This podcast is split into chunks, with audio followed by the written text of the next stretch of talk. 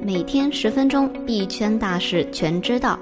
大家中午好，欢迎收听由区块链行情资讯 APP 蜜蜂茶提供数据支持的午间音频节目《必须知道》，我是主持人小蜜。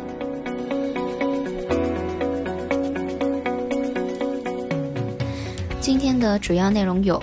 分析称，若比特币能在九千五百美元至九千七百美元之间站稳，山寨币季节或将持续。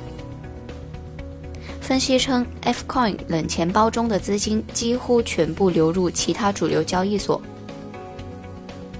Ripple 首席执行官称，公司目前持有价值超一百五十亿美元的 XRP。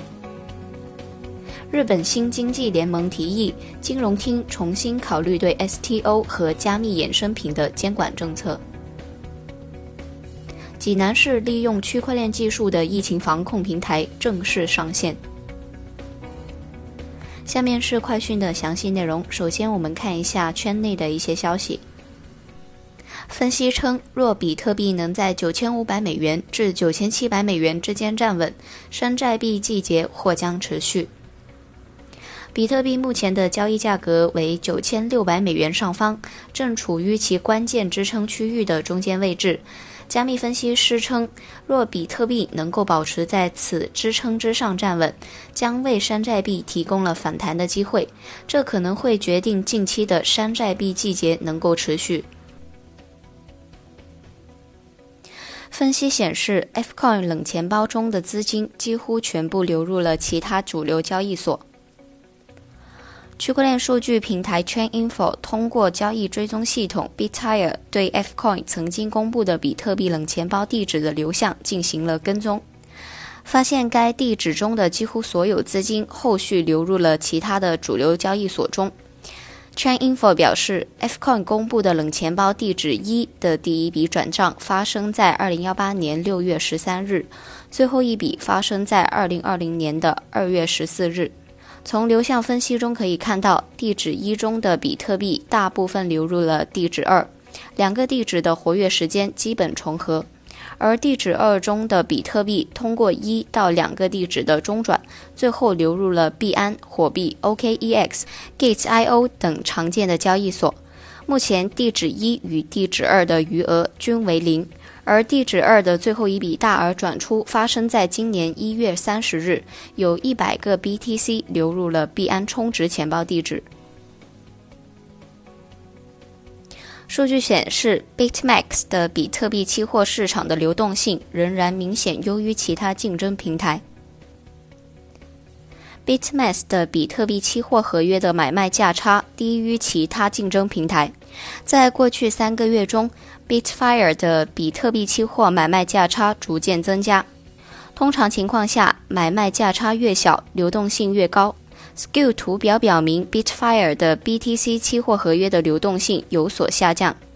二月十七日，Bitfire 上报价为一千万美元的比特币的买卖价差为百分之六点三四，这意味着市场流动性较低。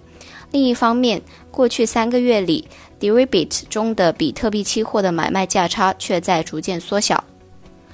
此前，币安平台中的比特币期货的买卖价差一度接近 BitMax 的买卖价差水平，但自二月十四日以来，币安比特币期货已经显示出更大的买卖价差，这意味着其流动性有所下降。加密衍生品交易所 Deribit 推出 ETH 每日期权。总部位于巴拿马的加密货币衍生品交易所 Deribit 宣布，其推出了以太坊的每日期权。新产品的执行价格区间为五美元，可以在协议到期前的二十四小时内进行交易。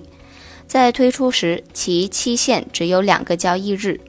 从二月十九日起，该交易所还将把所有 ETH 期权的波动幅度从目前的零点零零一 ETH 减少到零点零零零五 ETH。Ripple 首席执行官称，公司目前持有价值超过一百五十亿美元的 XRP。Ripple 首席执行官在接受 CNN 专访时表示，Ripple 公司现在持有价值超过150亿美元的 XRP，仅这一数字就高于 Ripple 在最近一轮两亿美元 C 轮融资中获得的一百亿美元估值。Garling House 也澄清了他最近关于 Ripple 上市机会的声明。他说，Ripple 进行 IPO 是不可避免的，但时间还不清楚。日本新经济联盟提议金融厅重新考虑对 STO 和加密衍生品的监管政策。日本新经济联盟就 STO 和加密货币衍生品的监管政策向日本金融厅提出了四点意见，如下。一、免除电子记录转移权的要求。根据现有的内阁府条例，STO 私募要求个人拥有一亿日元以上的资产作为条件，这为 STO 私募设置了障碍。